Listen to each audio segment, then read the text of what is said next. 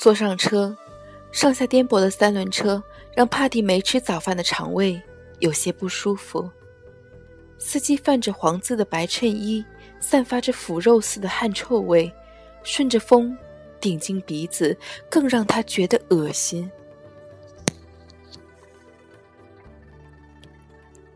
他摘下戴在手腕上的紫檀念珠，十八颗圆滚滚的珠子，颜色深紫，入手沉甸，每颗珠子都包裹着层油亮的包浆，一看就知道盘了很多年头。帕蒂默念着经文，手里转动着珠子，心里宁静舒服了许多。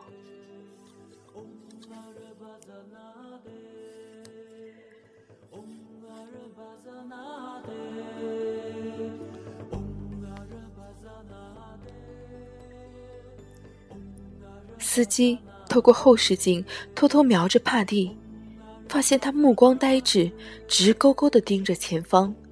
司机的嘴角挂着一丝不易察觉的冷笑，悄悄地拐了个弯，转进一条阴暗的胡同。他根本不知道，坐在车中的帕蒂从玻璃中看到了奇怪的影像。肮脏的车玻璃映出帕蒂美丽的脸庞，渐渐的，玻璃中的人像模糊起来。幻化成一张木椅，坐着一位白发苍苍的老奶奶，嘴里念念有词，手里拿着一串紫檀念珠，由手心至手背方向反转着，如同他在表演前生那场从未谢幕的电影。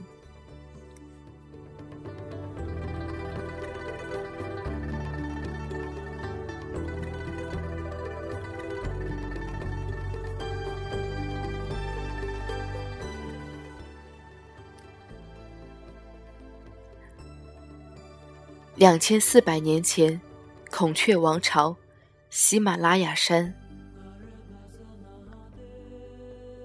帕迪，爸爸今天要上山寻找紫檀木，三四天就能回来。你在家照顾好奶奶，佛祖保佑，这次也能找到。父亲查德紧了紧背囊，往布袋里塞着烤饼。帕蒂漫不经心地答应着，趴在窗户望着父亲出了屋子，蹲在奶奶身边，亲吻着她的手背。奶奶抚摸着父亲的头发，含糊不清地说了几句，又继续转动着紫檀念珠。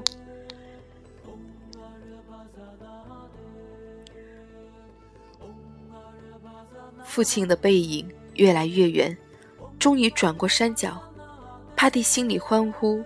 厌恶地瞪着坐在木椅上的奶奶，蹑手蹑脚往外走去。帕蒂，你做什么去？奶奶抬起头问道。帕蒂瞥着奶奶死鱼肚眼色的眼珠，假装欢喜：“奶奶，我去摘些果子给您吃。”心里却骂道：“老不死的，眼睛瞎了，耳朵还这么好用。”帕蒂是个好孩子，早去早回。奶奶咧嘴笑着，皱纹如同无数条粗大的蚯蚓堆积着，嘴里仅有的几颗牙齿长满恶心的黄渍。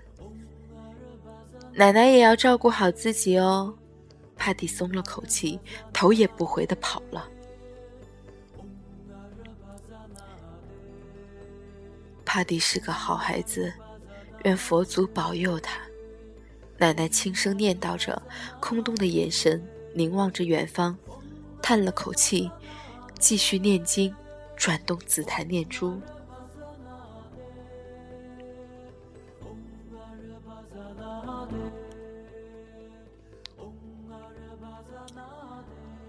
山间满是不知名的野花，帕蒂摘了一朵，别进乌黑的头发，对着清澈的溪水照着。满意的拍拍胸口，唱着歌走向山顶去。站在山顶，俯视着山坳里残破不堪的村庄帕蒂有些失落，凭她的美貌、歌声、舞技，完全可以被选成王城侍奉达官贵人。